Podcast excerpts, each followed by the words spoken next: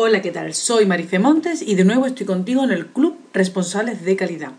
Hoy vamos a tratar ya el último capítulo del borrador de la norma ISO 9001 para el año 2015, norma para sistemas de gestión de calidad.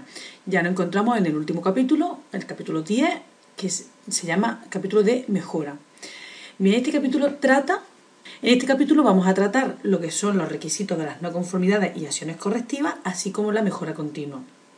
Con respecto a la versión en vigor de la norma ISO 9001-2008, nos encontramos que el borrador ha separado los requisitos, como hemos visto en el punto 865, en el capítulo 8, lo hemos visto en, eh, en un anterior artículo, que trataba el control del producto no conforme, y el punto 10.1 para las no conformidades.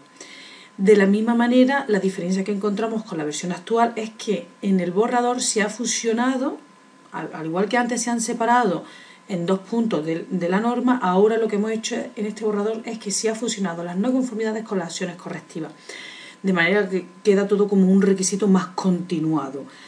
en la versión que tenemos eh, vigente queda como más separado. De esta manera en el borrador ya se pretende pues que sea una continuidad desde que aparece la no conformidad hasta que finalmente se soluciona y se verifica su efectividad. Pues bien, como requisito, en el borrador lo que nos encontramos es que nos dice que cuando se produzca una no conformidad, cuando la detectemos, lo que debemos hacer es reaccionar hacia, hacia esa no conformidad tomando todas las medidas necesarias para controlar y corregir la incidencia que se detecte en función de esas consecuencias y evaluar la necesidad de tomar acciones para eliminar la causa de la no conformidad, con el fin de que no vuelva a ocurrir, haciéndolo pues de la siguiente manera. ¿Cómo podemos actuar? Pues en primer lugar, eh, esto nos ayuda, eh, también decirte que bueno, pues esta secuencia de actividades lo que nos va a ayudar es a poder también diseñar el nuevo formato para el registro de las no conformidades y acciones correctivas. Pues bien, en primer lugar lo que tenemos es que revisar la no conformidad, determinar las causas de la no conformidad y esos posibles incumplimientos, implementar la acción necesaria para eliminar la causa que originó la no conformidad, revisar la eficacia de las medidas correctivas tomadas y, por último, realizar los cambios necesarios en el sistema de gestión de calidad. Pues bien, hasta este punto, lo anterior nos viene igual que en la versión vigente y lo que nos aparece nuevo es que realicemos los cambios necesarios en el sistema de gestión de calidad. Esto no lo tenemos en la versión actual, sino que es nuevo. Este requisito lo que nos pide es que, bueno, pues si esa no conformidad está afectando a nuestro sistema, pues vamos a cambiar el sistema para que esta no conformidad no vuelva a ocurrir. Las acciones correctivas pues deben de ser apropiadas a los efectos de la no conformidad encontrada y por supuesto nos viene como requisito que dejaremos siempre evidencia de todas las acciones tomadas, el registro de no conformidades como estamos haciendo hasta ahora mismo. En el siguiente punto de la norma nos encontramos la mejora continua. En este último apartado del borrador lo, dedica a la mejora continua. Aquí lo que debemos hacer es tomar todas las acciones necesarias para mejorar continuamente la idoneidad, adecuación y eficacia del sistema de gestión de calidad. Se deberá definir un enfoque estructurado para la mejora continua del sistema de gestión de calidad y también de los procesos y de los productos del sistema mediante el uso de una serie de resultados que vayamos obteniendo de la evaluación del desempeño. Es lo que hemos visto en el capítulo 9 por el tema de los indicadores.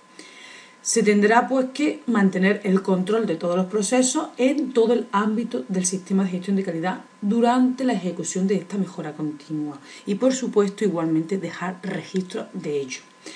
Hasta aquí nos llega el borrador de la norma ISO 9001.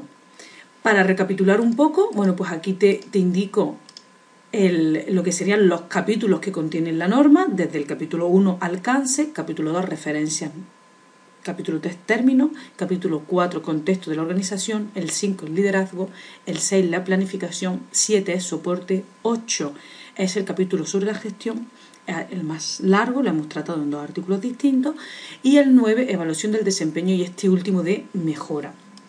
Si te diriges al blog podrás recapitular estos todos estos apartados y los artículos en los que viene descrita las diferencias entre el borrador y la versión actual.